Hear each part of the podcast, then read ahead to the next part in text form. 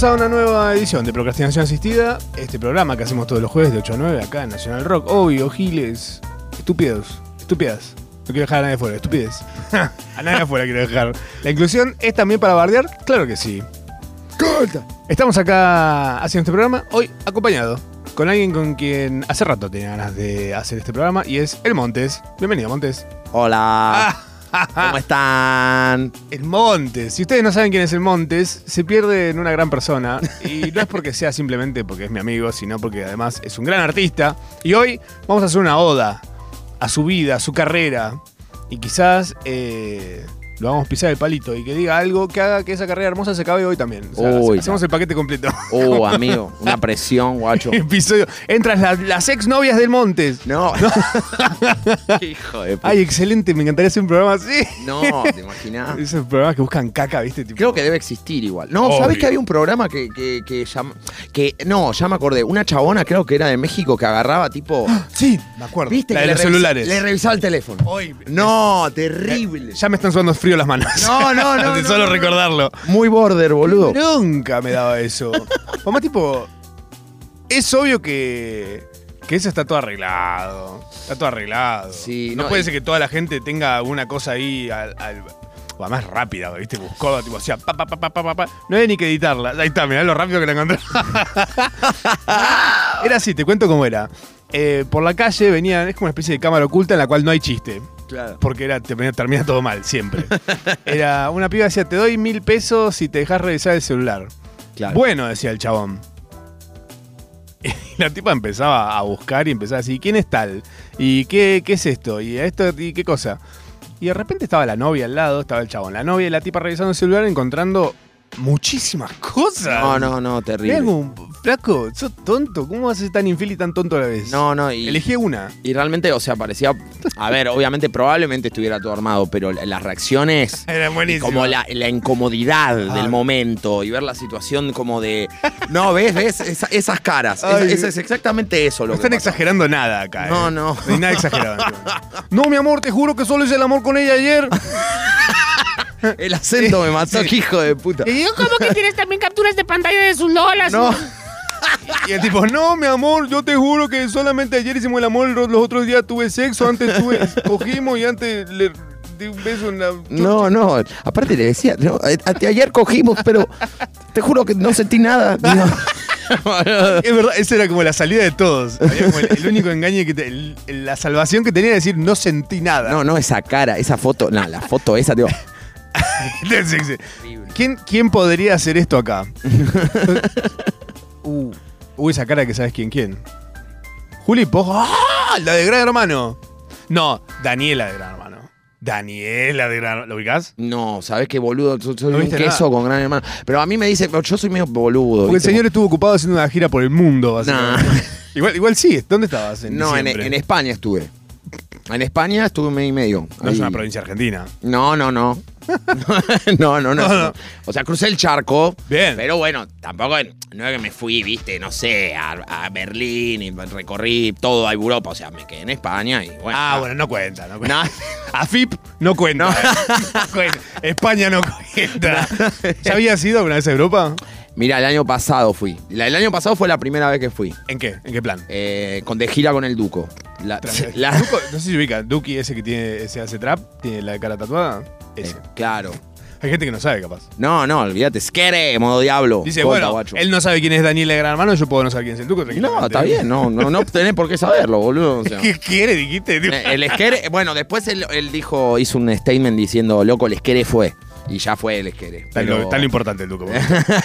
Lo que importa. pero sí, el año, el año pasado fui tres meses y este año fui un, mes y medio. ¿Tres meses es un montón? Sí, fue un montón. Fue- la pasé increíble igual. Ah. Pero bueno, viste, yo ten en cuenta que el- lo máximo me había ido de Capital Federal, que, que yo soy, viste, po- porteñazo fuerte, viste, no, no, no, o sea, me, Nacido y criado. nacido y criado en, en Capital Federal, Buenos Aires, eh, fue un mes.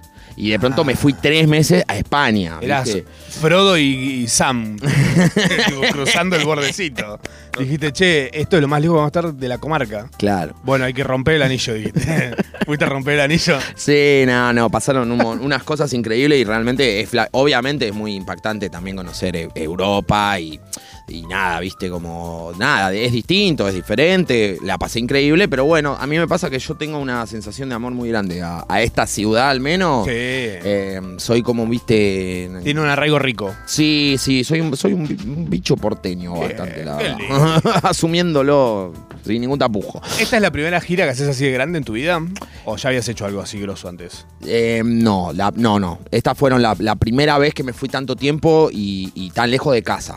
Y shows así de grandes. Y shows así de grandes, totalmente. Sí, sí. zarpado, boludo. No, muy volado. Tenías hasta uniforme de, de- de tu ropa, de, tocar. Re linda la ropa que tenían. Sí, como- como sí, la, la Delphi Mineto, que es una amiga vestuarista, una capa total. Tremenda. Se armó unos outfits eh, increíbles y nada, boludo. La verdad que chocho, no, no, hermoso. Toda la experiencia de, viste, de tocar en lugares tan grandes y para tanta gente siempre es, es impactante. Igual también me gustan los escenarios chiquitos, viste. No, por supuesto. Claro, viste, como que cada cosa tiene su Tienen encanto. diferentes sabores, me parece, Exactamente, son Uno es diferentes. una milanesa y otro es un asado. Bueno, que- sí, me parece una buena analogía. Ah, claro. Total. Uno lo puedes hacer sándwich y es como más, bueno, lo haces en tu casa, de un minuto para el otro. El asado es tipo más un ritual. bueno, sí, sí, obvio, también hay una cuestión, viste, yendo como a lo energético, que es Ah. bastante loco, viste, porque imagínate que ponerle con el Duco en, en los festivales de España que tocamos el año pasado y este año son todos festivales de 20.000, 30.000 personas. A veces había 40.000. Bueno, el año pasado en Lollapalooza tocamos para 80.000. No, boludo, fue. Vélez hicieron acá. Los Vélez, 45 lucas de gente cada, cada show. No, no, no. Es una energía muy grosa y muy. Y, y es como eso, es como. ¡Ah! La Adrenalina. primera fecha, así como de, de pasar de hacer fechas más o menos, o sea, de repente hacer una fecha muy grande. ¿Te acordás cuál fue la primera? Dijiste, acá salí al escenario y de repente me encontré con una cosa que no podías creer. Bueno, a ver. Yo la, la- a ver, yo toqué como con varios proyectos, digamos. Ajá. A ver, la primera artista así de, de música original, digamos, con la que yo toqué, que, que, eh, me hizo conocer lo que eran las giras, los tours, los movimientos, digamos, eh, más como de índole. Fuimos a tocar igual Uruguay, todo fue Marilina Bertoldi. Ah, mira. ¿Qué ¿Qué tocabas con ella? Yo to- el bajo eléctrico. Es, es como tu. Es tu instrumento el bajo. El bajo eléctrico es el instrumento, digamos. me- toco también la guitarra. Claro, sí, te he visto tocar. Pero bueno, el bajo es mi- el instrumento, digamos, que cual es como mi. A ver, viste, como. El, el elemento primario, Claro, ¿entendés? es parte de vos ya. Claro. Ay, qué bueno. Hay como una relajación ya con el instrumento. Es, es la diversión. La guitarra todavía me, me tiene un poco de hijo. Ah, mira. Pero bueno, siempre trato. Soy un nerd, boludo. No paro de estudiar todo el día. o sea, soy medio, viste, como así, melómano y buscador de experiencias constantes musicales. ¿Estudiaste académicamente? Tipo, ¿te- Sí. ¿fuiste a estudiar algo o qué? Sí, estudié. Estudié em, eh, primero en la, en la EMC, la Escuela de Música Contemporánea, que era eh, la Berkeley. Sí. Estudié un año de 2009 hasta 2010. Y en 2010 entré al Manuel de Falla al Conservatorio de la carrera eh, de jazz, Ah. al terciario de jazz. Mirá esa data. Sí, no. Y esos fueron los años donde nerdeaba a fondo. Nunca fui de tocar igual 8 horas por día, tocaba 4, 3 con suerte. Mm. Pero bien dedicadas, ¿viste? Pero mientras escuchabas, mientras tocabas jazz, ¿qué escuchabas? Tipo en tu, en tu Walkman. Ah. Mm. No, a ver, eh, te paso el matecito, bro, perdón. Eh, no, a ver, eh, en ese momento me, me obsesioné bastante con el jazz. Yo en realidad siempre fui a escuchar mucho jazz fusión. Uy, qué lindo. ¿Viste? Tipo Weather Report, todos los pro- proyectos de los 90, Chico Corea Electric Band, todo ese Uy, qué grupo. lindo. Víctor Guten, todos los bajistas, ¿viste? Superestrellas, ¿viste? Lo de mm, Kamasi con los otros dos, ese proyecto que tuvieron de muy chicos, ¿lo escuchaste? Kamasi Washington, Washington. eh, lo conozco como solista, no, no con un proyecto de él. Su primer proyecto es con otros dos que creo que es, ah, no sé si Anderson Pack. Ah, Eh, mira. Re pendejos tipo 18, 19 años, una cosa así. Es todo un jazz fusión re semilla de eso que hicieron después, Claro. ¿viste? Decís, uy, acá hay algo. Tremendo, boludo. bueno. No, no, siempre fui a escuchar mucho eso. Después en el manual de falla me metí más con lo que es lo, lo que sucedía más en- del 1930 al 1945, que era el- la, el- la gest- la gestación del bebop, toda la escuela de Miles Davis, Charlie Parker, Pa. todo eso. Mirá qué loco, boludo. Sí, boludo. No, no. Incluso de- cuando siendo pendejo de adolescente, poner que escuchabas. No, de adolescente fan del new metal. Mirá. O sea, escuchaba todo el día Korn, Limp Bizkit, Deftones, Slipknot, todos esos grupos a morir. Same. De, bueno, Red Hot Chili Peppers, eh, Primus, fan de esos Ah, grupos. bien, nos agarró la, mi- la misma, el mismo envión. Es que pone el rock nacional, tipo Charlie, Spinetta, Fito, yo lo agarré más a los 21, 22 años. Es que boludo. para mí tiene algo de agua tónica, el rock nacional. que desde pendejo medio que lo ves como medio lánguido, medio, uy, no sé de qué está hablando. Después de grande lo resentís propio, le decís, esto es música, sí. Pero además pendejo es como... Además tipo, eh, de pendejo creo que hay un tema de...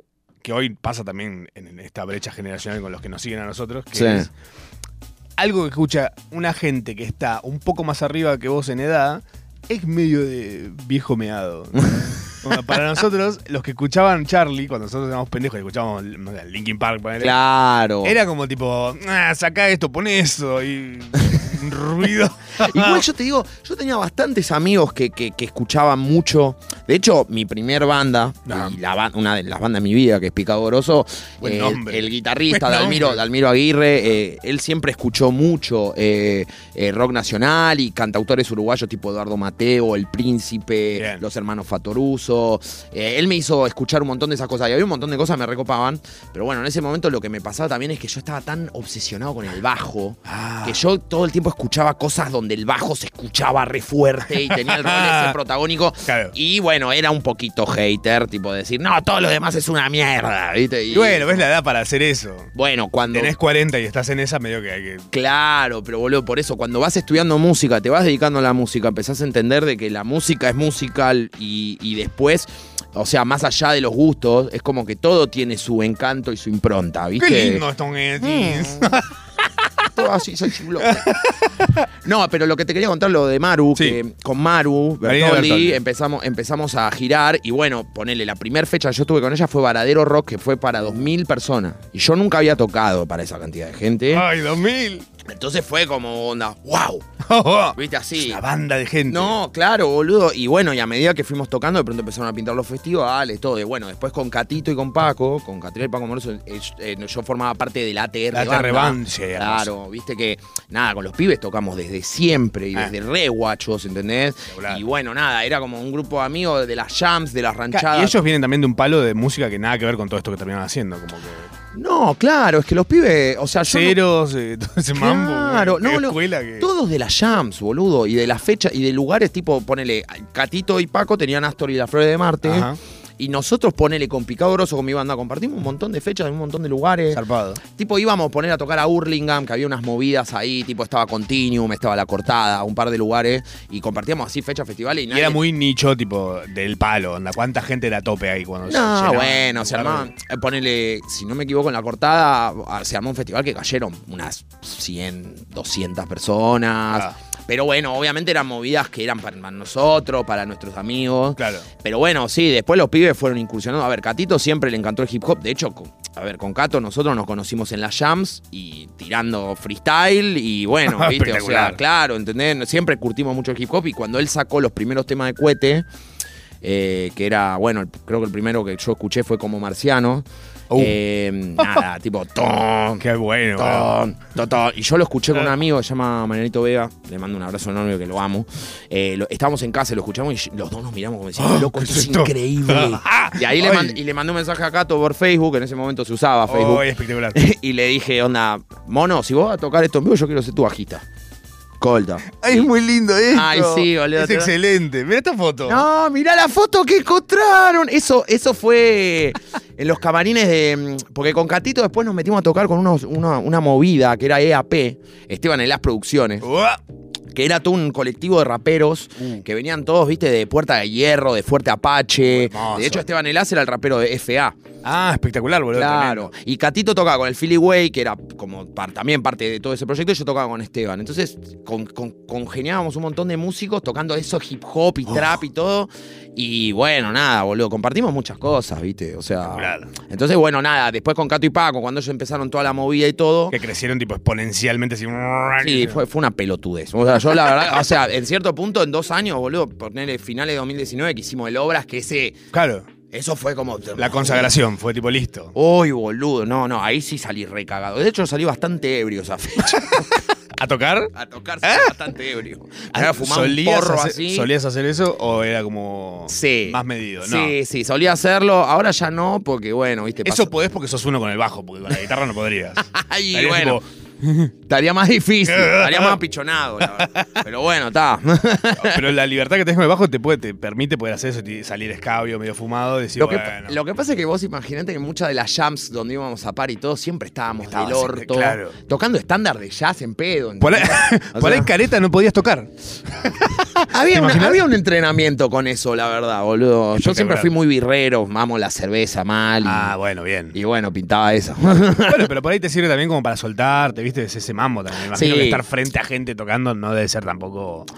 sí, pasa que bueno, me no me olvido más la primera fecha que yo tuve en mi vida. Oh, que fue en 2006. En 2006 con Picado Grosso en, en planta alta. Ubican, no sé si ubicarán en planta alta. Es un, es un lugar, digamos, que queda en Flores que en ese momento nosotros se pagaba por tocar, ¿viste? Era. Nada, éramos, épocas. éramos guachines y había un lugar para tocar y pagamos y íbamos a tocar. Y, y bueno, invitamos a todos Perfecto. nuestros amigos de la secundaria Oh, y todo. excelente. Y no me olvido más de esa primera sensación. Tipo, un nivel de adrenalina y de ansiedad, boludo. O sea, ¿Venían muy ensayados o en qué plan? no, nosotros ensayamos todos los fines de semana en la casa del guitarrista de Dalmiro, eh, ahí por Palermo, viejo. Eh, y siempre, siempre estábamos juntos tocando y jugando a hacer música. Y componíamos cosas, zapando. Estaban en su- en, eh, como peces en el agua. Exacto. Excelente. y de repente tu primera fecha es, ¿cuál, cuál es tu- qué es lo que te quedó de esa primera vez? No, eh, no me lo olvido más, una sensación en el cuerpo adrenalínicamente hablando. Bien. Mucha, o sea, sí. No de me cago encima, sino más de quiero más. Bueno, claro, es que, a ver, yo tenía mucho. dos. No me olvido más que tenía mucho miedo. Mira. O sea, tenía mucho miedo y mucha adrenalina, mucho cosa. Y empezamos a tocar y de hecho se grabó. ¡Ay! Hay, hay unos registros que quedaron ahí perdidos por YouTube. De, de- hay un rap. Yo en ese momento freestyleaba también.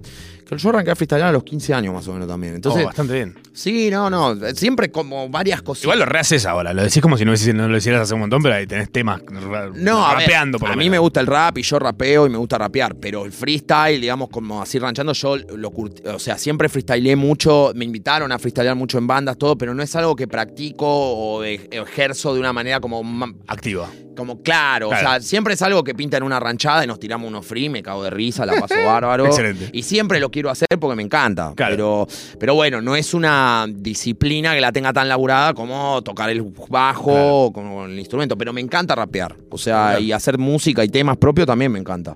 Y hay material de eso subido en algún lado. De, ¿Cómo se busca? Tipo. De- eh, ¿Para de qué? picado, picado grosso. picado, picado grosso en la YouTube. primera fecha. Picado grosso en YouTube. Y a ver, hay que buscar. No me acuerdo cómo se lo subieron, pero está. Claro. Hay, hay unos registros Ay, de qué lindo, grabado boludo. 2006. Después hay cosas que grabamos. Nosotros las subíamos a pure volumen. Uy, ¿te acordás? Boludo, MySpace. ¿Entendés? Groove Shark. Claro, boludo. No, Groove Shark. ¡Ay! ¿Cómo nos habrá salvado Groove Shark? Mal. Eh, eh, vos ahora, hay algo que me copa mucho de, de vos en, en escenarios cuando te, vi en Vélez y Sí. ahí en Vélez cuando te vi y lo- los vi a, a todos en el escenario, yo dije, boludo, qué zarpado estos chabones. Porque hay algo de presencia en el escenario. claro. Que vos estás, ya hoy le estás metiendo tipo sos todo para la cámara.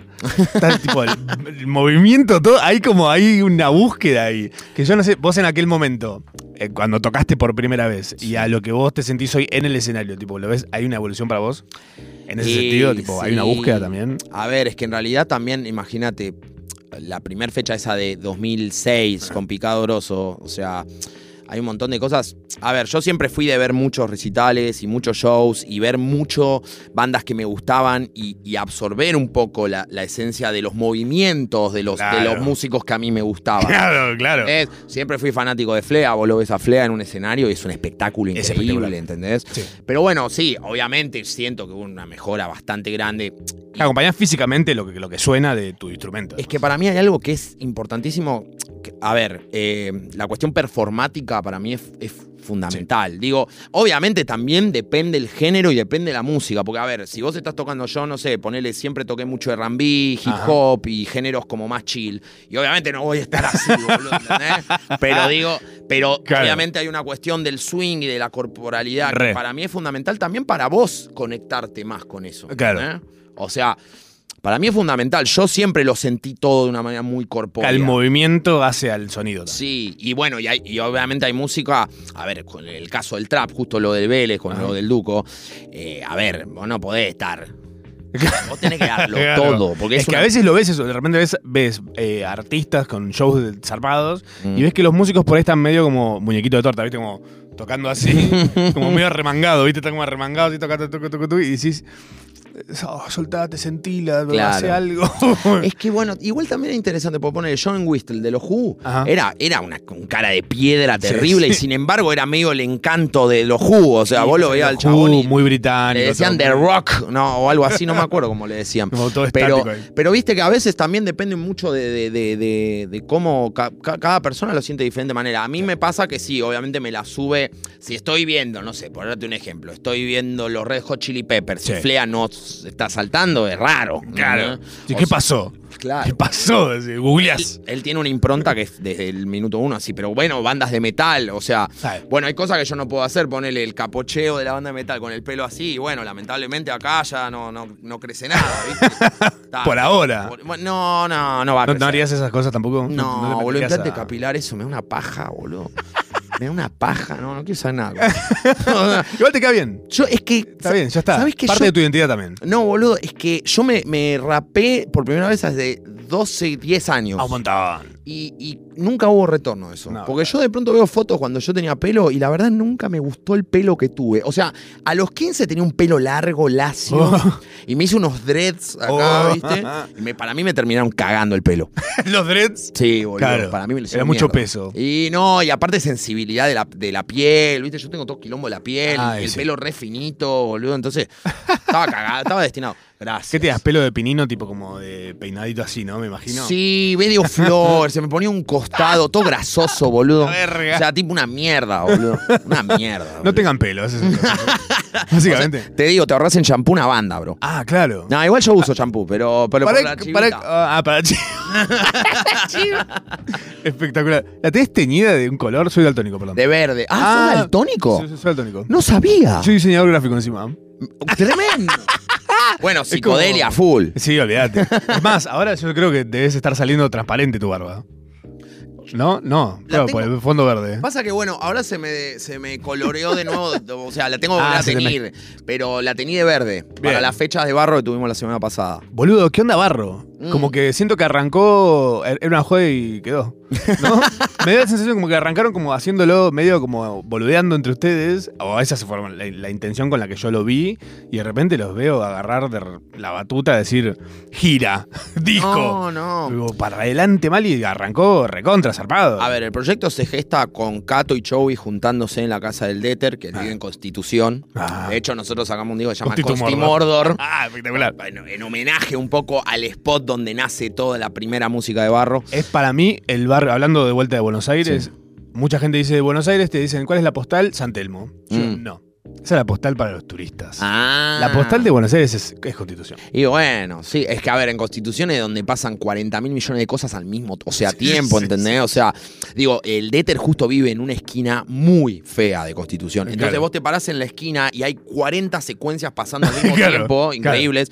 Y bueno, al principio se juntaron Cato y Chowi a, a bolu- boludear. no boludear Mm. porque fueron a juntarse a hacer música, pero bueno, la cosa podría haber salido o no y fluyó resarpado. Pero la búsqueda hacia este lado más new metal, metal, Sí. siempre estuvo medio como latente, me parece. eh, Sobre este- en la- una nube que estaba por arriba de esta, del neotrap que estaban haciendo ellos, que es con unas influencias medio yaceras, no sé, como Sí. medio de ese palo. Claro. Había algo del metal que estaba como siempre a punto de, de salir. Y yo decía, estos llegan a meterle por ese lado. Y digo, Es que, a ver, Cato es metalero de- de- de- desde la cuna, o sea, eh, a ver, digo, él siempre escuchó mucho eso, tocó eso, Claro. ¿entendés? Hay registros, hay videos de él tocando de guachín eso, ¿entendés? Ah. O sea, todos en realidad éramos metaleros. Yo particularmente me considero un metalero que para los metaleros true es medio polémico, porque, Claro, o sea, digo, el del a mí- new yo- metal. Yo, soy fan de Limp Bizkit y para un Aguante, metalero pero- true, Limp Bizkit es una basura, pero no bueno. cuenta, no cuenta. A ver, por eso también conecté mucho con el hip hop, ¿viste? Porque de, de ese Bueno, lugar... Está justo en el medio, claro. Exacto, ¿entendés? Bueno, nada, se juntan el Cato y el Show y salen unos temas y ahí de pronto dicen, bueno, boludo, entonces pará, vamos a hacer una banda. y, a- y bueno, y dicho y hecho, dice, y ahí empiezan a convocar a los miembros y ahí Cato le dice al Show y si no toca Monte, no toco. Entonces, Me encanta. y ahí, bueno, me, me convocan a mí, y después lo, lo convocamos al Alancito y, y a- y bueno, el año pasado lo que nosotros estuvimos haciendo fue grabando el primer EP. Ah, claro. Porque bueno, hubo unas pruebas, unas idas y vueltas. Tanteándolo un poco también. Claro, viste, viendo también. Boludo, vos imaginate que los temas salieron en la compu del show y no, nunca los habíamos tocado los temas. ah. O sea, estaban compuestos, estaban las formas, Todo todo. de maquinita era. Claro, pero fuimos a la sala a mirarnos la carita y a pasar los temas. Y ahí fue como, uh, guacho, esto está bueno, boludo. En ese, en ese pase, cuando me, me intriga esto, cuando Sí. de repente un disco, porque me entero después, yo que no soy del palo de la música, y de repente por ahí sí me gusta in- investigar y me parece buenísima la cocina de la música. Sí. De repente enterarme que algunos discos primero se hacen como así en ese plan de todo en la compu, una persona tipo haciendo todas las cositas, Sí. y después se junta con gente y lo tocan en ese en esa traducción. Sí. ¿Cambia? ¿O, Y- se, o se trata de mantener tal cual está? O... No, no, cambia, cambia. Cambian cosas porque de pronto hay cosas que capaz te das cuenta que si las tocas de una manera funcionan mejor. Claro. ¿Entendés? Porque bueno, porque es lo que te digo, o sea, a pesar de que vos te armes toda la maqueta y toda la estructura, después en la adaptación, digamos, de- del humano pueden cambiar o no. Depende. Y ahí todos ustedes componen, vos por lo menos componés. Sí, a ver, el primer EP se gestó mucho de Catito Ellos, y Joey. claro. Ellos dos, digamos, como, propusieron los temas, todo. claro. Y el segundo, que es el disco que sacamos, que es con Steam Mordor, eso fue un proceso mucho más grupal. Ah, o sea, buenísimo. sí, ahí fue mucho más, muchísimo más todos aportando y, y cambiando cosas. Claro. Y lo que está buenísimo es que es todo muy democrático. O sea, Buenísimo. ninguno tiene vistimambo de no, no toques eso y déjalo ahí. te- no, no, no, hay Claro. muy. Realmente hay una apertura muy grande y yo creo que tiene que ver con que ya tuvimos mucha experiencia, muchas Es bandas. un buen momento para encarar un proyecto así, tipo también, ¿o no? Estamos grandes, boludo, también. O sea, el show, el 15 show- años, no, boludo, claro, el pendejos show, de tiene, el tiene 40 años, yo tengo Ah, bueno. 32, Gato está a punto de cumplir 30, Alan ya tiene 35. Digo, somos Claro. todos pibes que venimos haciendo música hace un montón, Claro. Y ya tuvimos nuestras 20 bandas. Pasaron por bandas que funcionaron, que no funcionaron. Exacto, y muchas experiencias, todas diferentes desde diferentes lados, pero digo, hay mucha experiencia grupal. Claro. Es todo muy empático, es todo muy de, eh, che, a mí me gustaría esto. Buenísimo, dale, vamos a hacerlo así. ¿Entendés? Y es mortal, Excelente. Es, es excelente. Eh, porque también creo que lo que tiene que ver ahí es, por ejemplo, vos de repente estás escuchando algo que están haciendo entre todos y se te prende una a decir, me parece que es por acá, Mm. y si alguien la sintió tan fuerte, está buena también para ese lado. De última, probándolo, así como se hizo, se deshace también. si no Exacto, o sea, es todo a prueba y error también. O sea, eh, eso es lo que para mí está buenísimo, ¿viste? Como que nadie se aferra a su arreglo y a su cosa, ¿viste? Aprendan. no, fuera de joda, porque, o sea, muchas bandas de repente decís, no, se separaron. ¿Por qué? Y por diferencias. Las diferencias son un solo de, de bata que había en un tema. Tipo, Sí, hay, hay de todo, pero sí, calculo que muchos proyectos se habrán separado por ese motivo. Rarísimo. Y ahí de repente hay gente que dice, che, mi banda y no sé qué. no Yo tengo un amigo que en Córdoba sí. que es muy bueno tocando, toca muy bien la guitarra, pero hace algo que me da mucha bronca, que es que solo hace covers. Y tienen bandas de covers y siempre es- están, la nueva idea es, "Uh, tuvimos una idea con unos pibes, ¿qué van a hacer? ¿Música original? Le digo, no, vamos a hacer una banda de covers de, no sé, los Guns, ponele. Yo, boludo, tienen muchísimo talento que están haciendo. Basta de hacer sombra de otra cosa, boludo. Bueno, igual, a ver, viste, hay gente que a veces vibra mucho con, con algo de, no sé, viste, como... digamos, a mí me parece que todas las búsquedas son válidas y están todas buenas, ¿viste? O sea, obviamente digo, también es eso. si- Me encanta cómo me hizo quedar como que yo soy un forro que he oído las bandas que la verdad que sos un forro. sos un forro, No. un solete y mal tipo. No, mentira, boludo. No, no, es una cuestión de gusto. Solo dos de esas son mentiras. Igual, a ver, ponele, yo en mi caso, yo no tendría una banda de covers, ponele. O sea, sí alguna fecha tributo a algo, ponele. si Ahí a mí va. me decís, ponele una fecha Un evento. Claro, si a mí me decís una fecha tributo a Korn, me prendo fuego, Ay. me calzo t- toda la casaca, me hago fiel y me pongo el bajo por acá, boludo. Me, me como el naje mal, ¿eh? En dos segundos. Qué planazo te digo, Y, ¿eh? boludo, estoy para hacerla. Mm, uy, de re- cómo me picó, de repente estoy salivando. Como un perro que encontró un sapo. O sea, no me haría una banda tributo a Korn. pero para una situa- situación una situación, circunstancial. sí. Ay, boludo, qué lindo. Algo chango, boludo, me encanta. Ahí va. Pero, por ejemplo, ¿por qué no harías una banda tributo? Porque no, me- no ahora, digo. Por ahí antes, más en, cerca de tus orígenes. No, yo te- siempre tuve mucho la motivación como de componer Claro. o, o de, o de buscar, viste, como algo mío Claro. propio. Obviamente, a ver, yo me doy cuenta cuando compongo un tema que hay influencia por todo lado de 20.000 cosas. Total, o sea, sí, hay, sí. hay un criterio que viene de 20.000 millones de cosas que confluyeron en mi vida. Y, Pero es como cocinar también. y bueno, sí, claro, ¿entendés? O sea, siempre terminas escuchando. Pero no sé, te doy un ejemplo muy chistoso del último disco de Lo de Barro. El tema, un tema, uno de los temas que canto yo que se llama La teoría del Big Bang. Buenísimo. Yo no me di ni cuenta y, al- y es re parecido a eh, Owner of a Lonely Heart de Yes. ¿Entendés? y yo no me di ni cuenta, boludo. O sea, te juro. O sea, tipo, yo lo armé en casa, me gustó la armonía, después se la propuso al pibe, le gustó. Y después de pronto, claro, empezamos a volver. Lonely Heart. La teoría del Big Bang. ¿Qué sé yo? Ah, pero es- eh, ah, ahí hay que buscarla. Pero no me parece que esté mal. O sea, es como que, bueno, boludo, salió, o sea, salió algo Pero nuevo. Es muy diferente al tema. del- Me dijeras, bueno, es un sample, es un No, cover, bueno, no es igual, obviamente no es igual, pero bueno, se nota la influencia. Incluso de las bandas covers, pienso, ahora que decís esto, me encantaría incluso que hagan una especie de mm, reanimation de Linkin Park a partir de, sos una banda cover, bueno, pasala por un filtro de otra cosa y hace versiones originales de los temas que tanto te gustan. Está buenísimo. Pasa que el que va a ver una banda de cover de los Guns quiere ver a un chabón igual a Steve Tyler. Sí, sí. quiere ver eso. A Duff McKagan con el bajo, digamos, Precision ya va, y la púa y el chorus, y que, y que suene, y que suene eso, general. Claro. Pero por eso también digo, ah, pasa que hay gente que quiere escuchar eso, ¿entendés? También, Claro. ¿Viste? Pero bueno, sí, yo particularmente no tendría una banda de covers. Pero, pero porque yo soy yo y qué sé yo. Claro, y te tira más por el lado de, en todo caso, tocar música de otro, pero que sea música original. Sí, sí, yo la verdad que estoy muy contento de que los proyectos de los que formé parte siempre fueron proyectos que no me dio paja tocar, ¿entendés? Siempre fue música, la música merenina me parece increíble. Bueno, con Living Soul Project, que era otro proyecto, tocábamos covers de funk y me encantaba también. Claro. Y después, bueno, artista, ponele, ahora mañana me voy de gira con el Teika, que es un rapero acá, un vapero, es un capo. ¿entendés? Y me encanta lo que hace. O sea, siempre los proyectos de los que pude acompañar y aportar lo mío, siempre fueron eh, proyectos de música original muy copada. Katy Claro. Paco, increíble, el Todo Duco. re, re diferente además lo que venís nombrando, como son como, tienen como puntitos en común, pero. Es que yo soy, boludo, medio un. eh, yo soy un, polígamo musical. Ah, O sea, a mí me pasa que yo necesito todo el tiempo nutrirme, ¿viste? De cosas.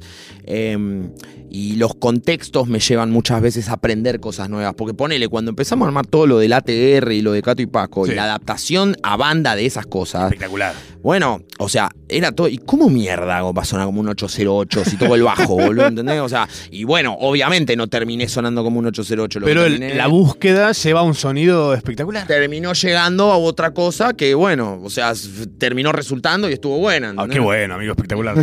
No, eh, me acuerdo cuando a- vi la ATR Band por primera vez, que creo que los vi en el Roxy de Colegiales. Roxy de colegiales. O algo así. Por ahí los vi una. La primera vez que los vi fue en un lugar medio. medio. Capaz en el Marquí puede ser. Esa fecha estuvo increíble. Puede ser. Y, y, boludo, ahí cuando escuché dije. "Ah", No, porque lo venía escuchando de ellos. Era como medio.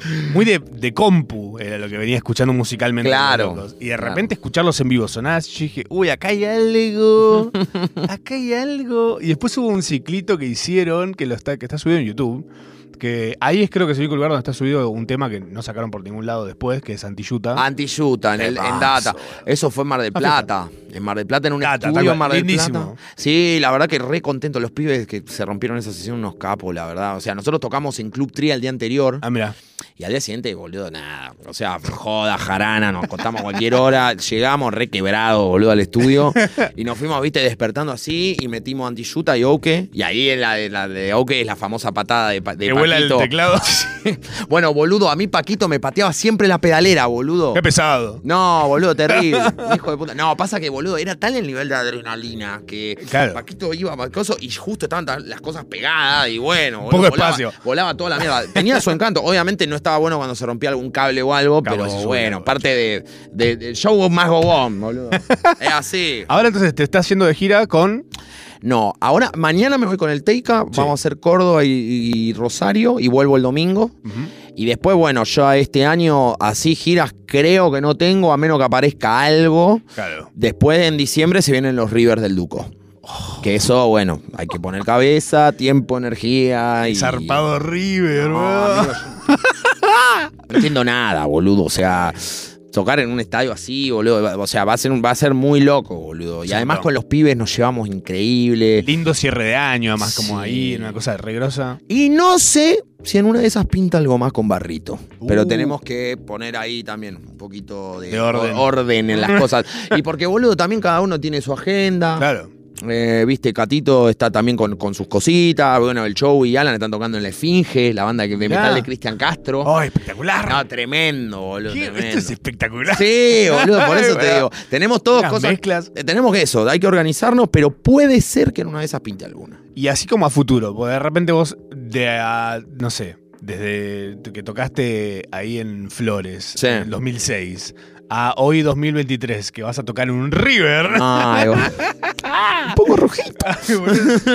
un montón. Una es, un- es una locura, boludo, sí. De repente te tenés una proyección a futuro de decir qué me queda pendiente o estás medio como siguiendo lo que va saliendo. Sí, es que ¿Qué bueno, hay ahí? No, a ver, a mí me pasa que, que la verdad es como bastante flowy the moment, viste, las cosas. O sea, yo nunca, o sea, no, no me hubiera imaginado, o sea, estar tocando en, en- en River. O sea, no me lo hubiera, no me lo imaginé como en, en su momento no me imaginé tocar en una obra con los pibes, como en su momento con Mariana no me imaginé tocar en un patio de cones o en el Teatro Flores. O, digo, ¿Fantaseaste alguna vez tipo daydreaming alguna de esas o no?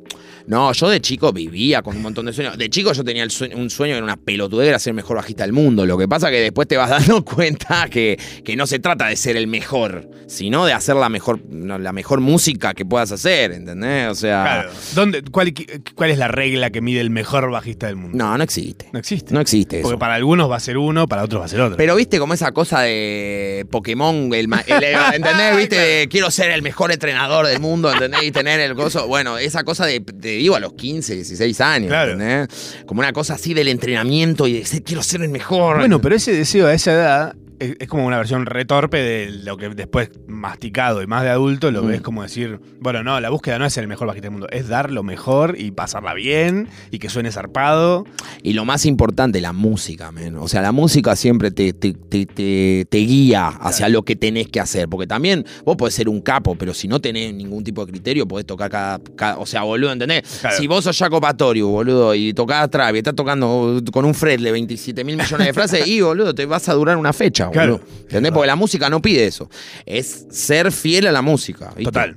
Sabes que eh, recién cuando hablábamos de- del pri- primer proyecto de Kamasi, Sí. me acordé de cómo Kamasi llega a. Kamasi es un saxofonista Un capo. eh, que tiene una. Busquen Kamasi Washington, es increíble lo que tiene. Capo. Buenos videos, además, tipo, acompaña muy bien. ah, También está pasando mucho eso, que es de esta generación para acá, que es como los videos son como un maridaje muy zarpado de. como de- de- va perfecto con la música que antes por ahí era más como el video estaba medio despegado de lo que es finalmente el concepto del disco y se piensa medio como de la mano. Claro. Kamasi Washington es un loco que toca el saxo, eh, que su estilo musical no es un estilo que normalmente alcanzaría una globalidad como la que alcanzó, de tocar en festivales, de hacer giras mundiales y de que se llenen lugares con Claro. el chabón tocando un quilombo espectacular. Tremendo. Eh, pero es el origen de eso. Yo me puse a investigar porque digo, ¿dónde está la- el momento en el que este tipo sale, tipo rompe la, bar- la barrera del sonido, este, Sí. este negro rada yankee? eh, negro el negro rada allá. buena referencia. Eh, y es el momento en el que el loco entra de sesionista a- para mm, Kendrick Lamar. Claro, porque Kamasi formó parte de la producción de Tu Pimpa Butterfly. Sí. Que ese disco fue histórico. Y ahí, cuando Kendrick lo ve y escucha lo que toca este loco, dice, ¿y este? Claro. Y se pone a charlar y el tipo le dice, no, yo tengo un proyectito ahí musical, te lo, te lo produzco, le dijo. Entonces vos de repente tenés la guita que maneja el hip hop allá además, Sí, puesta en música que no tiene ese presupuesto. claro. Entonces de repente el alcance que logró este tipo es gracias a que fue como una especie de efecto prismático. Claro. Con, al- con un estilo musical que nada que ver. Y yo digo, qué loco como de repente por ahí, a través de géneros como el trap, hoy por hoy, por ejemplo, Sí. eh, se puede dar luz a estilos que quizás estaban como muy de que te digo, tocan en un café y van 50 personas con suerte. Sí, Y de total. repente que toques algo resarpado así en un lugar lleno grande o en un festival, ponele. Claro.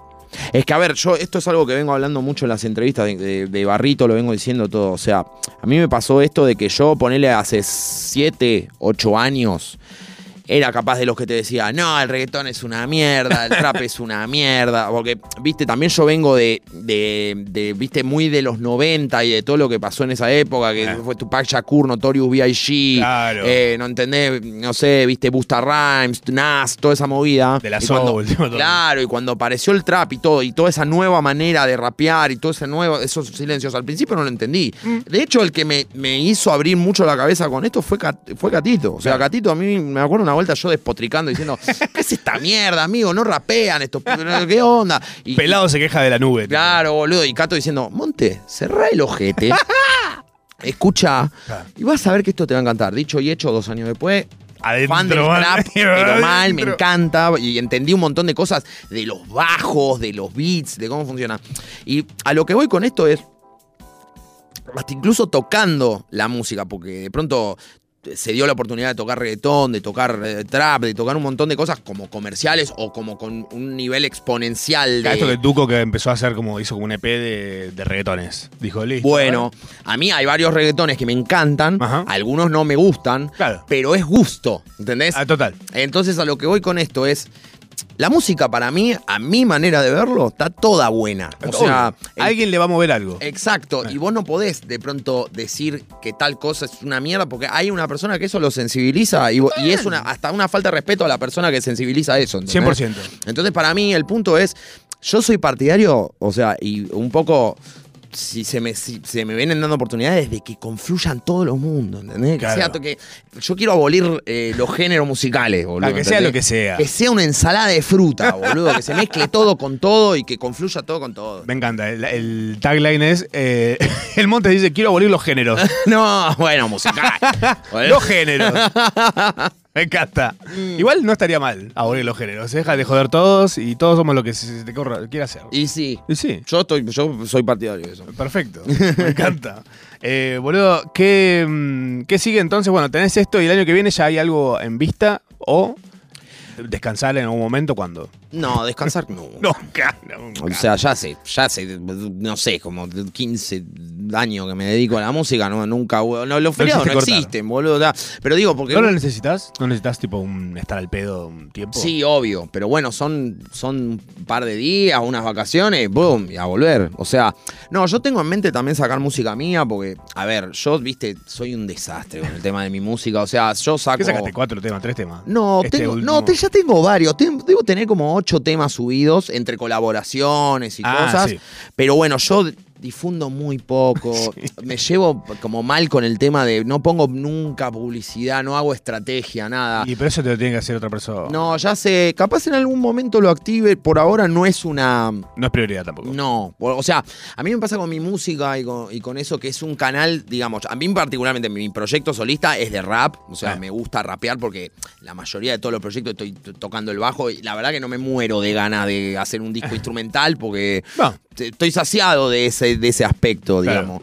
Pero con mi música y con el tema del hip hop y eso, que a mí me encanta rapear, es, es como el canal que, encuentro para poder expresar eso. Claro. Eh, y nada, yo quiero seguir haciendo temas y sacando temas cap- sali- sacados como el orto o no, digo, o sea, Pero que lo escuche que le guste. que le escuche el que quiera, o sea, y si en algún momento me pongo en una campaña más activa con mi carrera solista, veré, pero bueno, por ahora no. O sea, por ahora es quiero seguir sacando temas y sacar temas con amigos y disfrutarlo y, y ser feliz con eso. Y bueno, después, bueno, el año que viene está el Bernabéu, que es eh, un estadio en, en Madrid que tocamos con el Duco.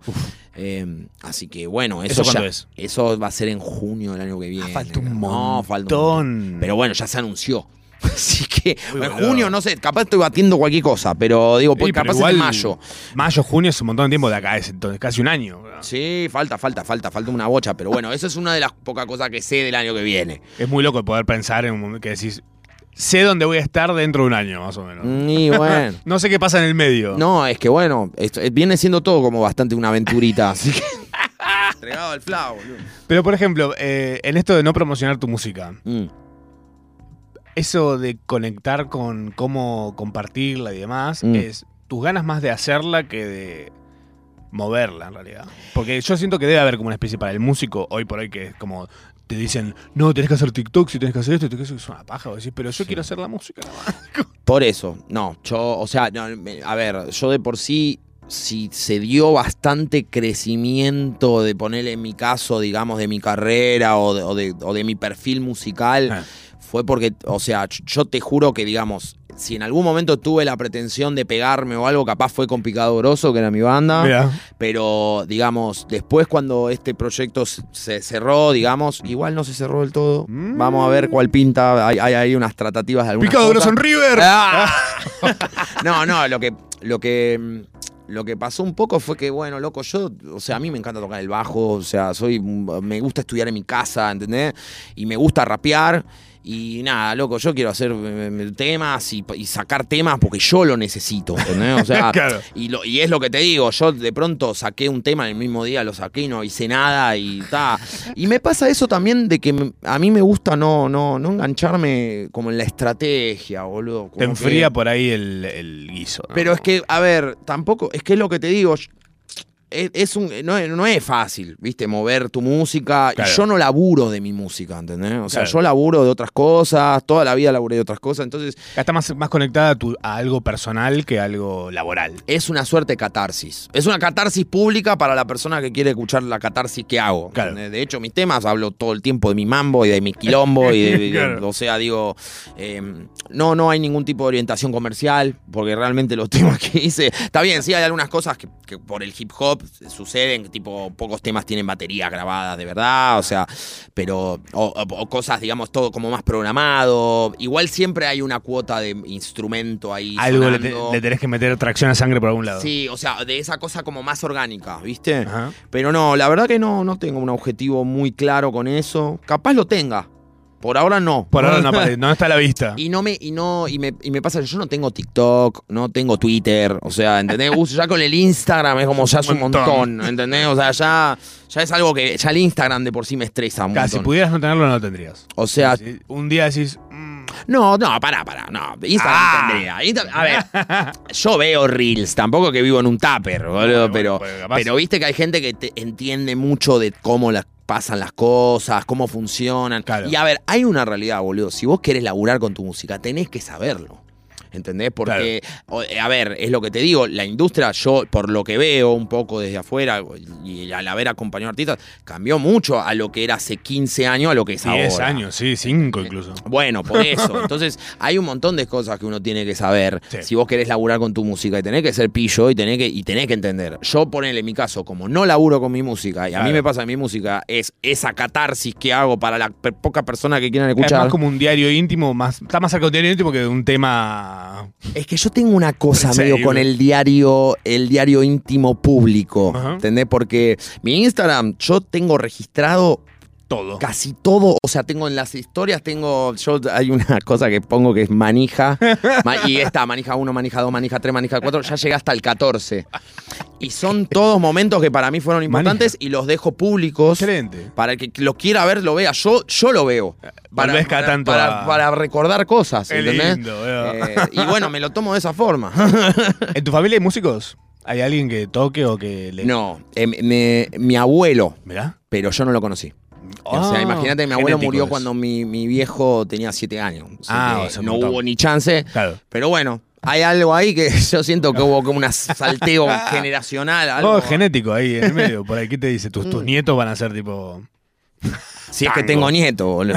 Ni siquiera sé si voy a tener hijo, boludo. ¿Dormís con el celular en la cama vos? ¿Eh? ¿Dormís con el celular en la cama o cerca? No, lo tengo al ladito en la, en la mesita. Ah, bueno. Es pues. mi despertador. No, no, soy bastante adicto al teléfono. Por eso no, no me voy a mandar la parte de, ay, no, no, no consumo redes. No, no, sí, consumo un montón de redes. Celu con pero- tapa tenía. Claro. De los- del 2000. Mm. Ay, mira la que es. El- uy, mirá. Ay, Increíble, yo siento que pasaron 20 minutos en realidad. Está Boludo, se- pinchado como el de un tachero. Se pasó, se pasó rapidísimo, boludo. Aparte a mí Increíble. te habrá dado cuenta, me encanta hablar. No, ¿en serio? no, para nada. Pobre, estaba muy tímido el Montes. No, no dijo nada, no contó nada. ¿Crees en la vida extraterrestre, Montes? Sí. Sí. Sí. ¿Por sí. qué? Porque no, no puedo. eh, No, a ver, boludo, un universo así de gigante. Yo soy muy fan de Rick and Morty, Ah, fan de, de Asimov. eh, me- de chico leía mucho ciencia ficción, Ray Bradbury, eh, todos los libros como clásicos, La Fundación y un montón de Oh. cosas. Y la verdad que, boludo, es un universo que parece infinito que te pensás, vamos a ser, vamos a ser tan egocéntricos de pensar que somos los únicos Bueno, seres vivos. los perros y los gatos y los chanchos. Está bien, pero digo, me refiero a extraterrestre. Ah, ¿Entendés? ¿Y si somos la anomalía? Y bueno, podemos debatir una hora. Bueno, el jueves que viene vuelve. No, mentira. No, boludo, gracias por venir. Bien, me encantó. Gracias a vos, Macho, la pasé increíble. Escuchen Barro, escuchen El Montes, lo encuentran en Spotify, en todos lados. Tiene lindos videos, tiene cosas piolas. El guion bajo, guion bajo Montes en Instagram. Yeah. Eh, vean las manijas que estaban por acá en estas partes de los. Mirá, boludo, hice el loguito para hacerme canchero y es el de loser. Soy un capo, boludo. Doble loser. Doble loser, bro. Loser y. Husser. Espectacular. Chicos, gracias por venir. Jueves que viene, 8 de la noche, acá en Nacional Rock. Esto es Procrastinación Asistida.